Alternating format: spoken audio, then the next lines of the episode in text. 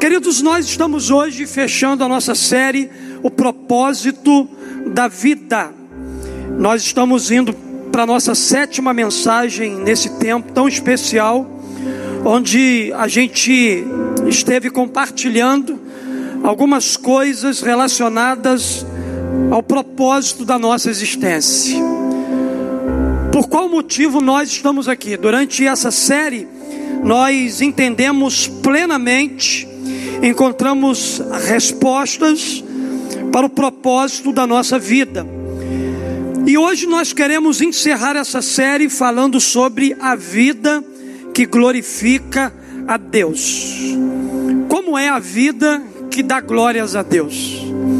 Como é viver para a glória de Deus? Esse é o nosso desafio, nosso bate-papo, que nós vamos pensar aqui nessa manhã. Então eu quero compartilhar com você a palavra de Deus. Pega seu guia de estudo. Quantos estão com guia aí? Balança ele aí para a gente ver. Ó. Que benção. Nós vamos ler Romanos capítulo 11, verso 36. A palavra de Deus nos diz assim: Pois todas as coisas foram criadas por Ele, e tudo existe por meio dele e para Ele. Glória a Deus para sempre. Amém. Vamos todos ler juntos? Pois todas as coisas foram criadas por Ele, e tudo existe por meio dele e para Ele. Glória a Deus para sempre. Amém. Vamos todos falar juntos assim? Pois dele, por ele e para ele são todas as coisas. A ele seja a glória para sempre. Amém. Você pode dar um amém bem forte? Queridos, esse texto da palavra de Deus é lindo fala exatamente de uma vida que glorifica a Deus. Queridos, o objetivo fundamental do universo, de todas as coisas que foram criadas, é glorificar a Deus. Essa é a razão de tudo que existe, incluindo cada um de nós que estamos aqui nessa manhã. Deus ele fez tudo isso para a glória dele e se não fosse a sua glória, não haveria nada. Aí talvez a gente esteja assim perguntando, pastor, onde está a glória de Deus? Querido, se você olhar para o lado, se você olhar para todas as coisas que estão ao teu redor,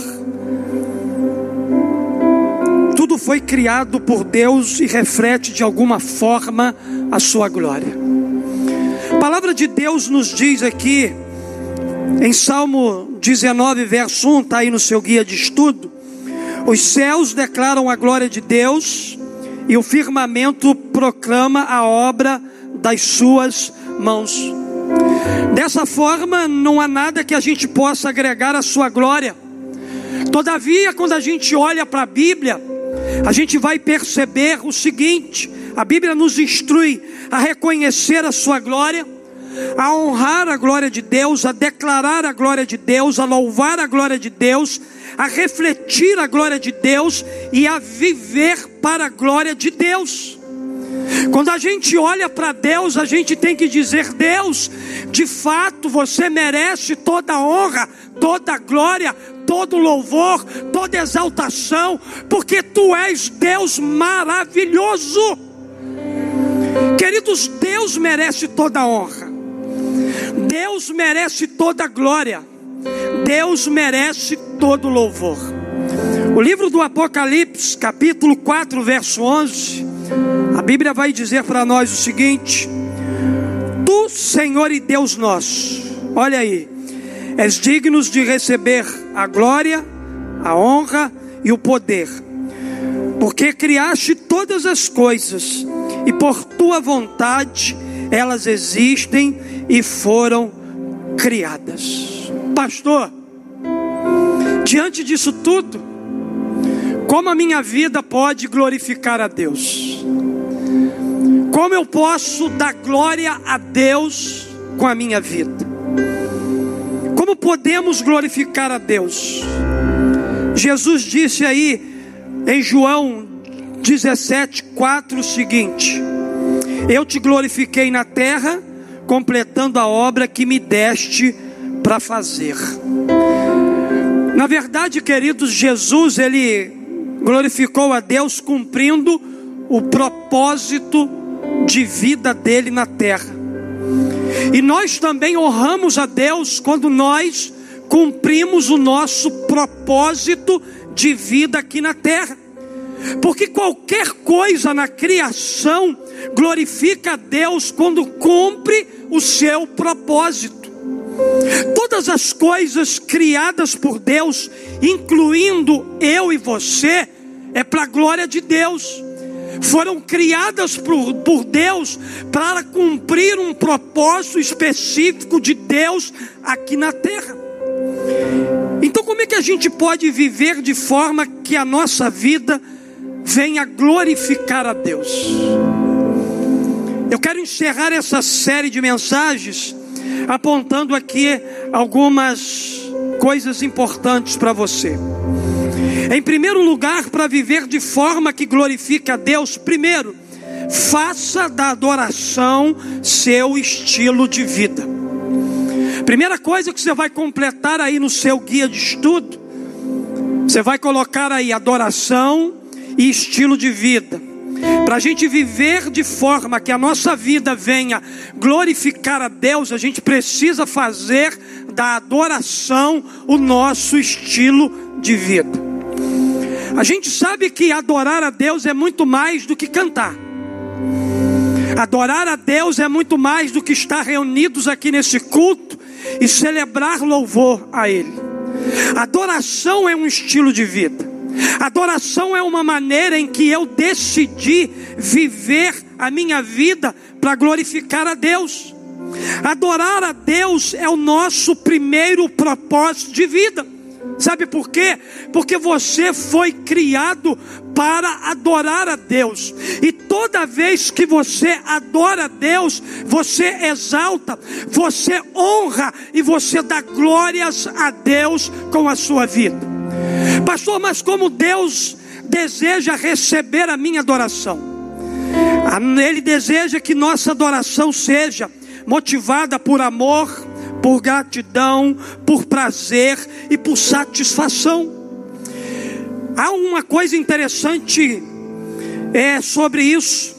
John Pipe ele observa isso da seguinte maneira. Ele disse assim: é quando estamos mais satisfeitos em Deus que Ele é mais glorificado em nós.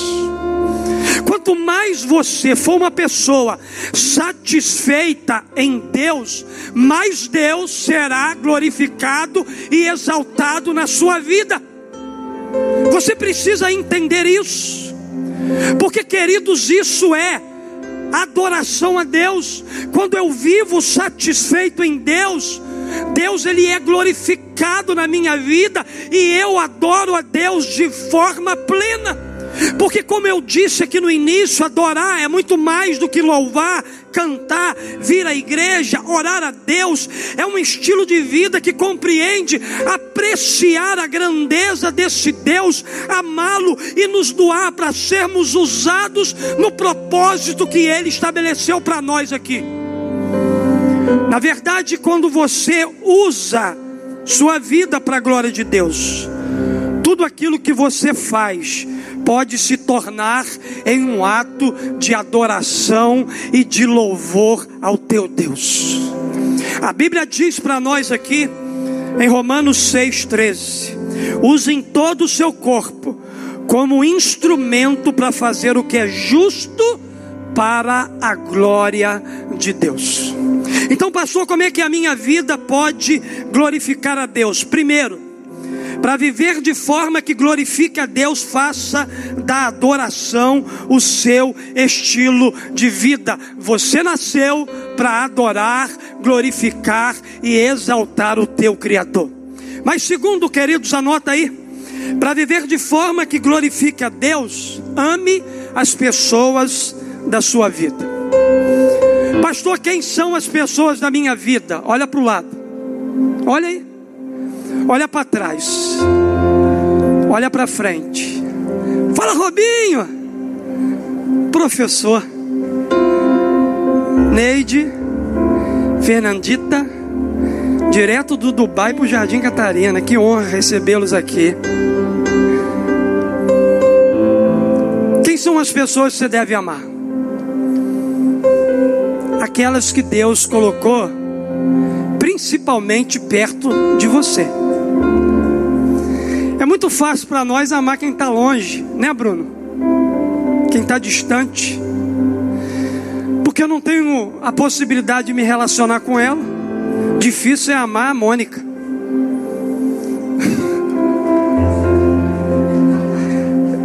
Mas a gente se ama assim mesmo, né, amor?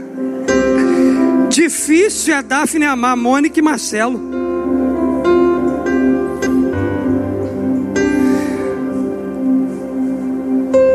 Mas a despeito das nossas diferenças, irmãos, do nosso jeito de ser, o amor tem que ser a prioridade dos nossos relacionamentos. Talvez você não goste do meu jeito de ser, mas Deus colocou junto comigo você me amar. Por mais difícil que eu seja, Deus me colocou ao teu lado para você me amar. Ainda que eu também não goste do seu jeito de ser, Deus me colocou pertinho de você para me amar você. O amor supera as diferenças. Amém. Coisa mais linda é que Deus nos criou diferente uns dos outros. E é essa diferença que nos completa.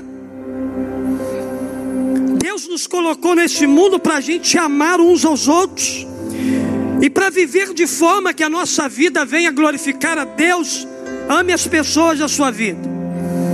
João 13, 34, Jesus disse: O novo mandamento dou a vocês. Amem-se uns aos outros, como eu os amei, vocês devem amar-se uns aos outros. João capítulo 15, verso 12: O meu mandamento é este: amem-se uns aos outros como eu os amei. 1 João capítulo 4, versos 7 e 8, a Bíblia diz assim: Amados, amemos uns aos outros, pois o amor procede de Deus. Aquele que ama é nascido de Deus e conhece a Deus. Quem não ama não conhece a Deus, porque Deus é amor. Queridos, nós seguimos aquele que é o amor. Nós seguimos a Jesus. E seguir a Jesus não é apenas uma questão de fé, mas também inclui pertencer e aprender a amar aquelas pessoas que Deus colocou perto da gente, mas também aquelas que estão distante de nós. Nós não estamos aqui para fazer acepção de amor, nós precisamos amar a todos, nós precisamos nos relacionar em amor. João escreveu aí em 1 João 3,14: Nosso amor uns pelos outros dá testemunho de que já passamos da morte para a vida. O apóstolo Paulo, escrevendo aos Romanos, capítulo 15, verso 7, ele vai dizer o seguinte: portanto, aceitem-se uns aos outros da mesma forma que Cristo os aceitou, a fim de que vocês glorifiquem a Deus. O fato de Jesus ter nos aceitado do jeito que a gente é, sem fazer a acepção, glorificou a Deus. A forma como nós nos aceitamos uns aos outros também é um forte testemunho de que Deus está sendo glorificado e exaltado através das nossas relações. Por isso, queridos, é nossa responsabilidade aprender a amar como Deus ama, porque Deus é amor, e isso confere a Ele toda honra, toda glória e todo louvor. Quando a gente se relaciona em amor um com o outro, Deus é glorificado, Deus é exaltado, porque, queridos, isso é o que o mundo necessita. O mundo está necessitando de amor. Já tem ódio demais. já tem rancor demais, já tem violência demais. E a gente tem que andar na contramão disso. E como é que a gente anda? Nos amando uns aos outros. Então vira para a pessoa que está ao teu lado, mesmo de máscara, dá um sorriso para ela. Estou de máscara, mas estou sorrindo. Diga assim para o teu irmão que está ao teu lado, eu te amo. Diga para a pessoa que está atrás de você, eu te amo também. Nós amamos a Deus e amamos uns aos outros. Então, queridos, para viver de forma que a gente possa glorificar a Deus, primeiro, faça da adoração seu estilo de vida. Segundo, ame as pessoas da sua vida. Mas terceiro, completa aí. Seja cada dia mais semelhante a Jesus. Seja cada dia mais semelhante a Jesus. Uma vez que tenhamos nascido na família de Deus, Ele quer que prossigamos crescendo até a maturidade. E o que seria isso, pastor? Crescer até a maturidade. Maturidade espiritual significa tornar-se como Jesus na forma de pensar, na forma de sentir e na forma de agir. Quando mais você desenvolver o caráter cristão na sua vida, mais a sua vida vai glorificar a Deus. Na verdade, as pessoas estão cansadas de discurso. Hoje as pessoas não estão olhando mais para a mensagem que a gente prega com a nossa boca. Hoje o que as pessoas querem ver em nós é esse Jesus que a gente prega sendo revelado através da nossa vida. Talvez, queridos, o nosso testemunho de vida, a imagem e a semelhança de Jesus através de nós será um poderoso é, é testemunho para transformar e mudar a vida das pessoas. Pastor, como é que eu me torno cada vez mais parecido com Jesus? Você se torna cada vez mais parecido com Jesus quando você desenvolve o seu caráter, a imagem e a semelhança de Cristo.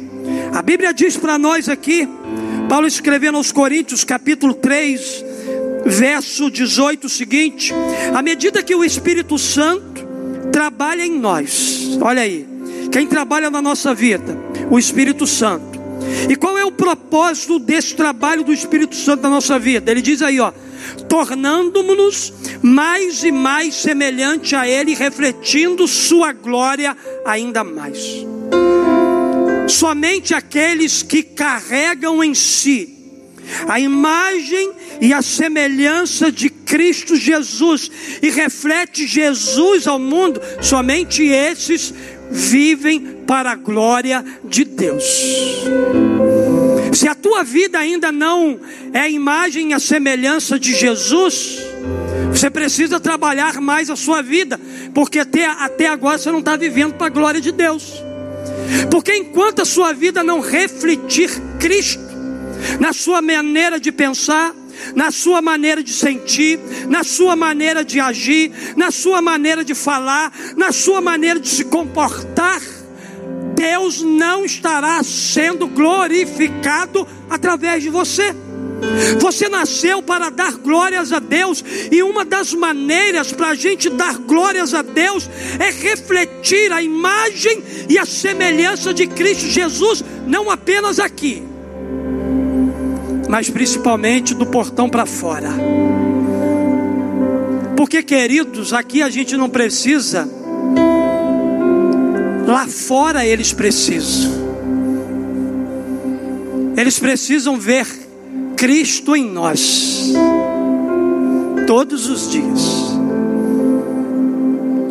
No entanto, queridos, existe um fato importante em nosso desenvolvimento espiritual. Pastor, que fato seria? Não existe atalhos para a gente chegar à maturidade. Não existe desvios. Maturidade espiritual tem a ver com processo. Alguém disse o seguinte: só quem suporta o processo vive o propósito. Somente aqueles que suportam o processo e o processo de se tornar a imagem e a semelhança de Jesus, muitas das vezes é um processo até doloroso. Somente quem suporta o processo vive o propósito. Você quer viver o propósito de se tornar cada vez mais semelhante a Jesus? Esteja disposto a suportar o processo diário de transformação. Você está sendo transformado todos os dias. Você está sendo lapidado pelo Espírito Santo toda hora.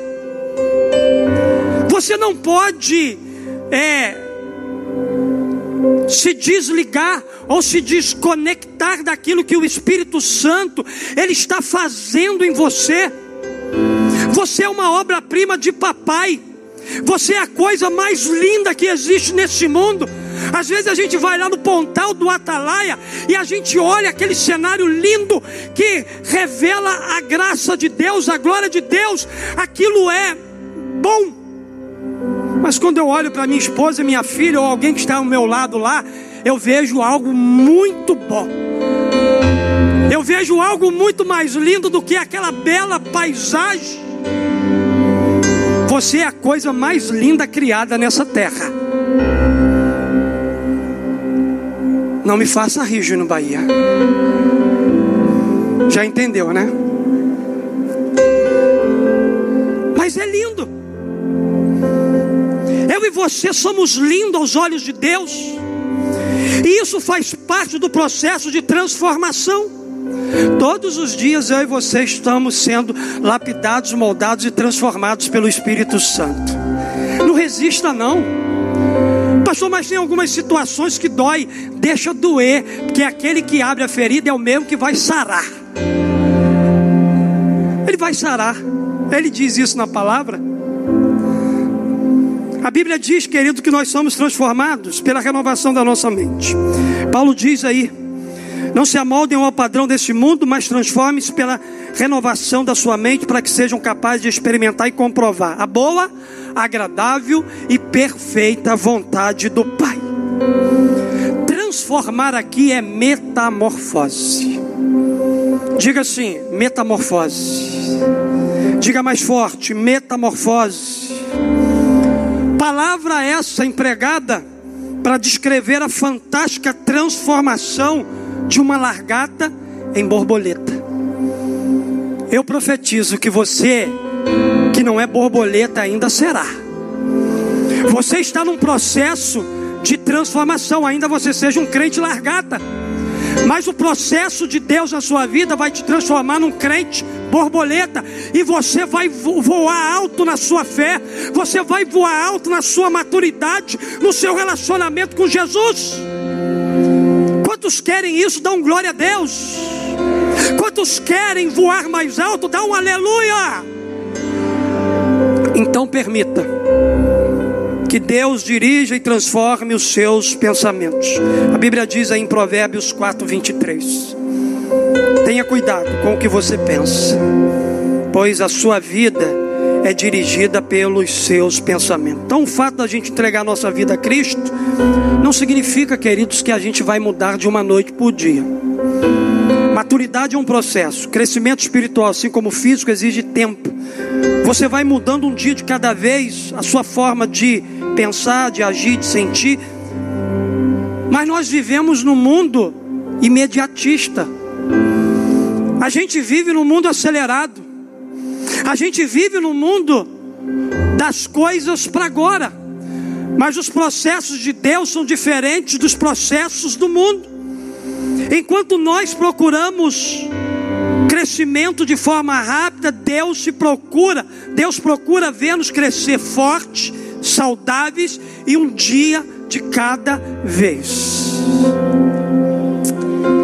Você não está aqui para perder o sabor do céu que há na tua vida. Quando você pega uma fruta e você quer amadurecer aquela fruta de um dia para outro, você embola jornal, cansei de fazer isso. Aí chegava no dia seguinte, eu abri o jornalzinho, ela estava meio mole, mas apressado e acelerado do jeito que eu sou, eu queria comer assim. Só que eu perdia o melhor daquele fruto. Você sabe por causa de quê? Porque quando a gente força um fruto a amadurecer, num tempo que não é o tempo para a maturidade dele, ele perde o sabor. Ele não tem o sabor original. Então não tenha pressa em amadurecer para que você não seja um fruto azedo, um fruto sem sabor. Deus te colocou aqui na terra para que a tua vida seja doce. Para que as pessoas que se relacionem com você vejam em você algo diferente. Entenda então que esse processo de se tornar a imagem e a semelhança de Cristo Jesus é algo que vai durar alguns dias, alguns meses, alguns anos até que a, a imagem, a semelhança, o caráter de Cristo seja forjado em nós. Paulo disse algo muito interessante em Filipenses capítulo 1, 6. Ele, ele tinha esse entendimento. Ele disse assim: ó, Estou convencido de que aquele que começou a boa obra em você vai completá-la até o dia de Cristo Jesus. Pastor, quando é que eu vou alcançar a plena maturidade? Até o dia de Cristo Jesus. Porque enquanto você estiver aqui, você vai precisar andar com uma plaquinha pendurada no seu pescoço, escrito o seguinte: desculpa os transtorno. Estou em obra para me tornar semelhante a Cristo Jesus e te amar como Jesus te ama. Eu e você precisamos andar com uma plaquinha dessa pendurada no nosso pescoço Estamos em obra, todos os dias estamos em obra.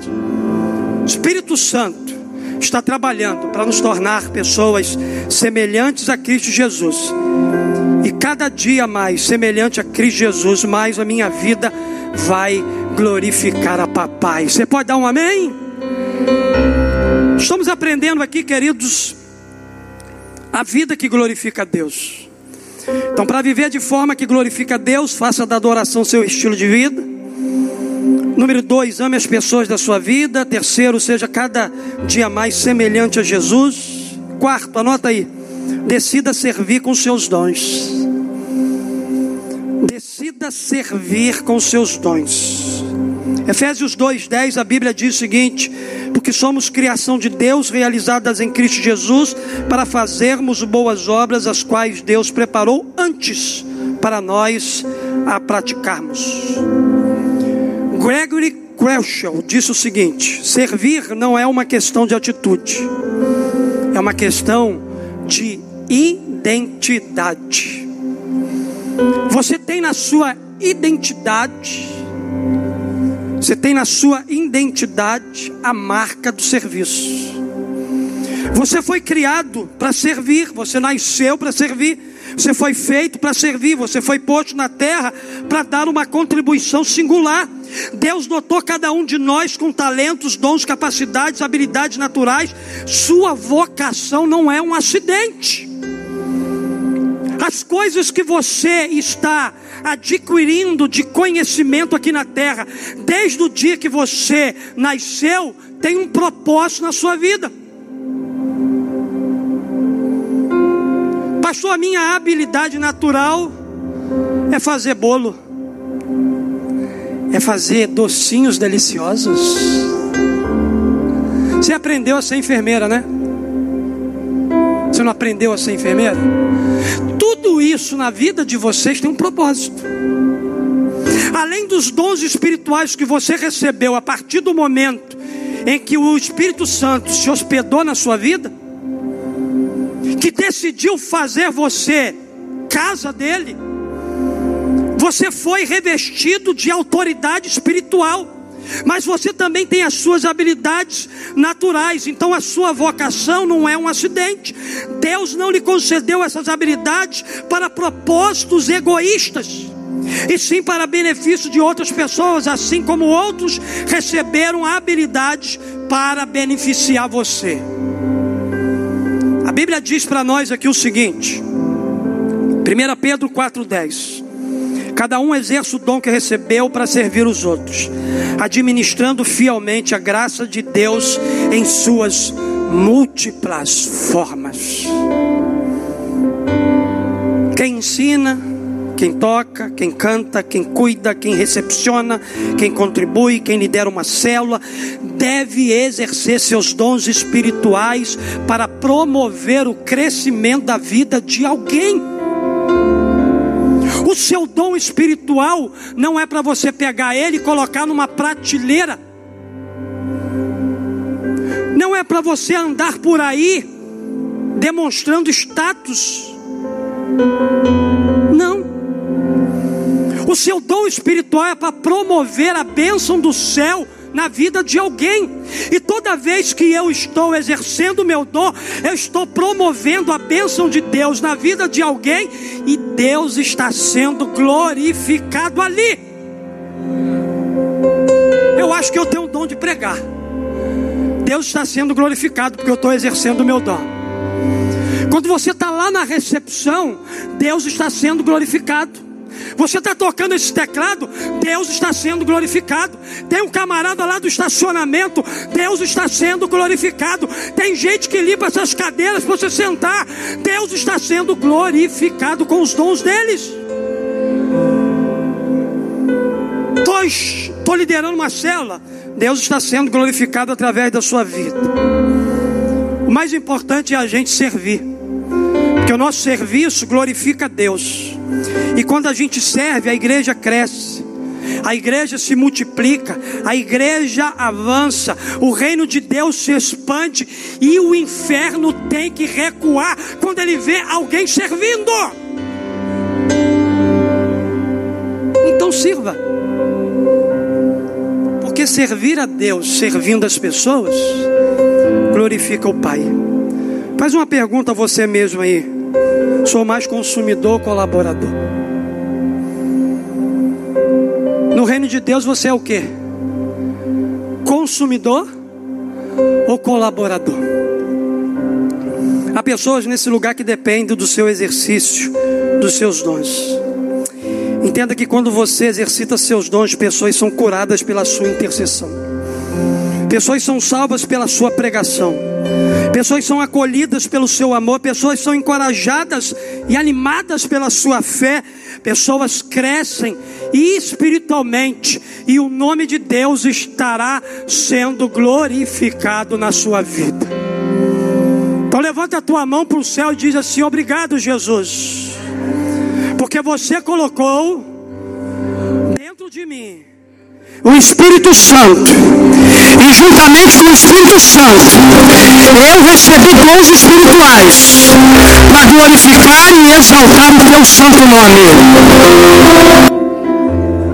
Amém? Então deixa de ser consumidor e passe a ser colaborador. Essa igreja aqui precisa dos seus dons e talentos. Eu tenho gente sentada aqui que é resposta da minha oração, mas que ainda não se posicionou. Pastor, por que, que não tem determinado ministério na igreja? É porque a gente aqui nunca começa um ministério sem líder. Pode ser a maior necessidade, como algumas coisas têm sido. O meu papel é orar, para Deus me revelar quem é. É você? Você é a resposta das minhas orações.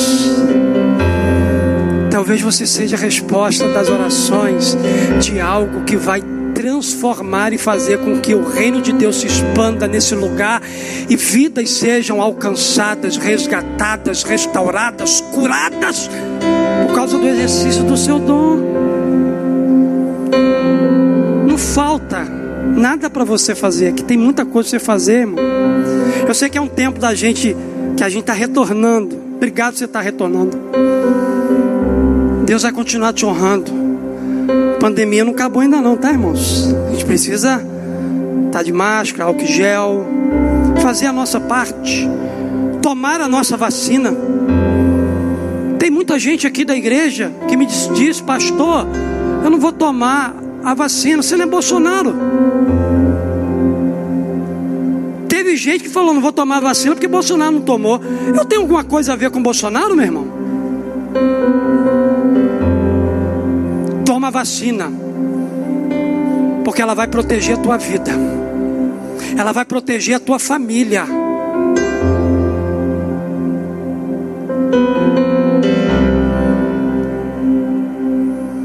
Eu vi gente dizer para mim, pastor, não vou tomar vacina quando ela sair. Infelizmente eu tive que fazer o sepultamento dela depois de alguns meses. No atendimento que eu estava dando, a gente conversou porque foi um momento da pandemia difícil. Não vou tomar vacina. Quando ela não tinha nem a vacina ainda, estava no processo de mas retorne. Você já aprendeu muito com o papai nesse tempo. Você já foi restaurado, curado, tratado, fortalecido. Agora você está cheio de gás para chegar aqui nesse lugar e dizer assim, pastor, estou à disposição. Eu quero ser usado nesse lugar pelo Espírito Santo de Deus. Amém. Quatro coisas a gente aprendeu aqui, vamos para a última. A gente aprendeu que para viver para a glória de Deus, faça da adoração seu estilo de vida, ame as pessoas da sua vida, seja cada dia mais semelhante a Jesus, decida servir com seus dons, mas em último lugar,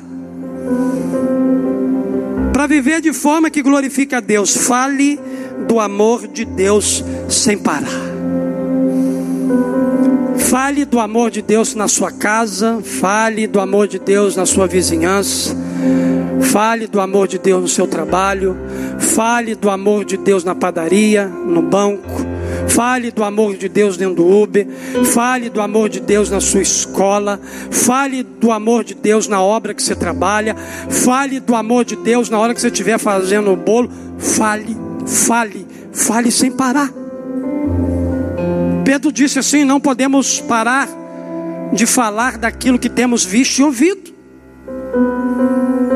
Deus quer que a gente fale do amor dele. Deus não quer que o seu amor seja mantido em segredo. Nenhum de nós que estamos aqui somos agentes secretos. No reino de Deus não existe agente secreto. Porque o agente secreto, o que, ele faz? Ele guarda a sua identidade. Mas no reino de Deus você não pode ser agente secreto. A sua identidade tem que ser revelada ao mundo. E a sua identidade tem a marca do amor de Jesus na cruz do Calvário. E é sobre isso que as pessoas precisam ouvir. É esse amor que vai transformar as realidades que a gente não suporta. Tem muita coisa que eu não suporto ao meu redor. Não suporto as coisas que vejo e que muitas das vezes me sinto impotente diante das realidades que eu enfrento no meu bairro, na minha cidade, mas eu sei o segredo para mudar isso. E qual é o segredo? O amor de Jesus. O amor de Deus derramado na cruz no nosso lugar.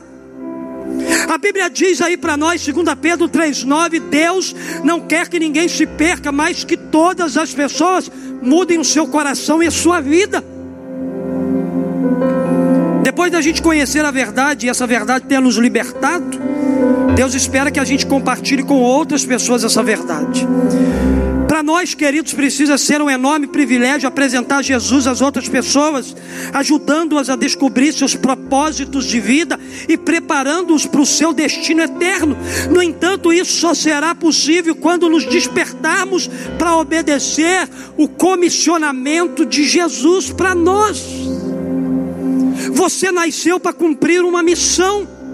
A sua missão envolve falar do amor de Jesus para um perdido, para alguém que está distante do Pai. Pastor Rick Warren, no seu livro Uma Vida com Propósito, ele diz que nós precisamos dar continuidade à missão que Jesus começou aqui na terra. A missão de Jesus agora é minha missão, a missão de Jesus agora é a nossa responsabilidade. Nós estamos aqui para propagar o Evangelho de Cristo Jesus. E as realidades que nos cercam, elas ainda não passaram por uma profunda transformação. Sabe por quê? Porque o evangelho que nos alcançou, ele parou em nós. E tudo aquilo que para em nós, que vem do céu,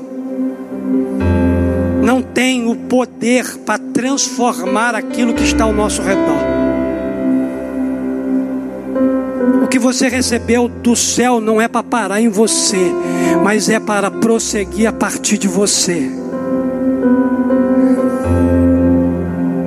O evangelho que te salvou não é só para você e para sua família. O evangelho que te salvou é para todas aquelas pessoas que te cercam. E quando a gente fala do amor do Pai sem parar para os perdidos, Deus ele é glorificado na nossa vida. Jesus disse: Assim como me deste uma missão no mundo, eu dei a eles uma missão no mundo. João 20, 21, assim como o Pai me enviou, eu os envio. Jesus tinha um ministério apostólico. Profetizo que a unção apostólica repouse sobre a sua vida nessa manhã e que você saia daqui para ser enviado para cumprir o propósito do céu aqui na terra. Cara, Deus poderia ter escolhido os anjos para pregar o evangelho mas decidi escolher Elias. Parabéns pela ação ontem, Wallace, com jovens saindo pelas ruas do nosso bairro para compartilhar o amor de Jesus sem parar. Mas isso precisa ser um estilo de vida. A gente tem tanto relacionamento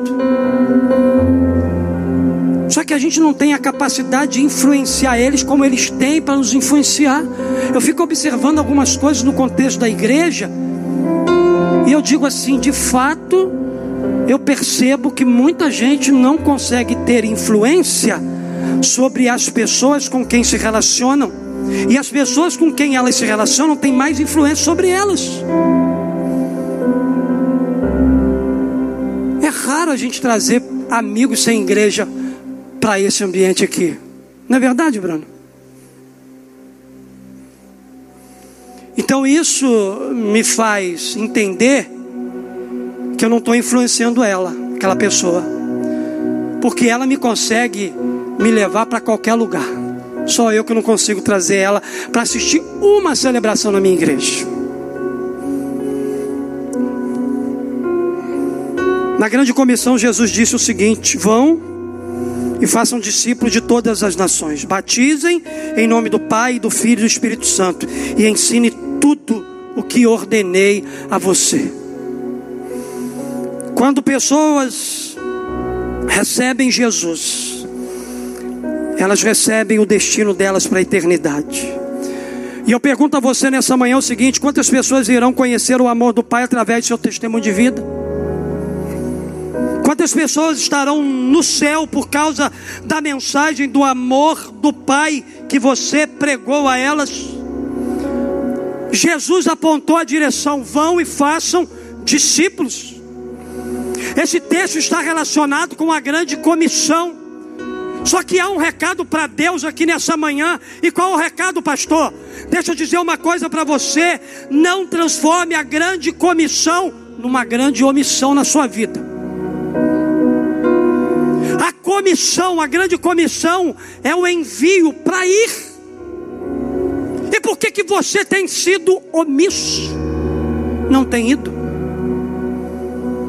Jesus nos chamou para ir e não ficar. Então não transforme a grande comissão de Jesus numa grande omissão na sua vida. Fica de pé, queridos, nós estamos encerrando a nossa celebração. Quanto tempo você viveu até aqui, Júnior Bahia? Quantos anos você tem? 41? Tá novinho, hein, negão? Ih, rapaz, não posso falar, negão. Né? Quantos anos você tem, minha filha? 20. Robinho, quantos anos você tem? Hã? Fala a verdade.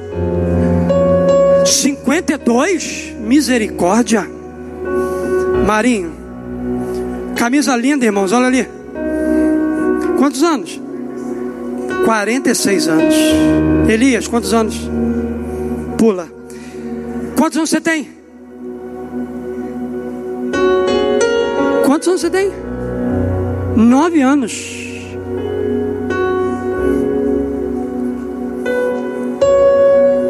Quanto tempo você viveu aqui? Se Deus me permitir, no dia 12 de agosto, mês que vem, eu vou completar os meus 50 aninhos. Se Deus quiser. Quanto tempo você viveu aqui?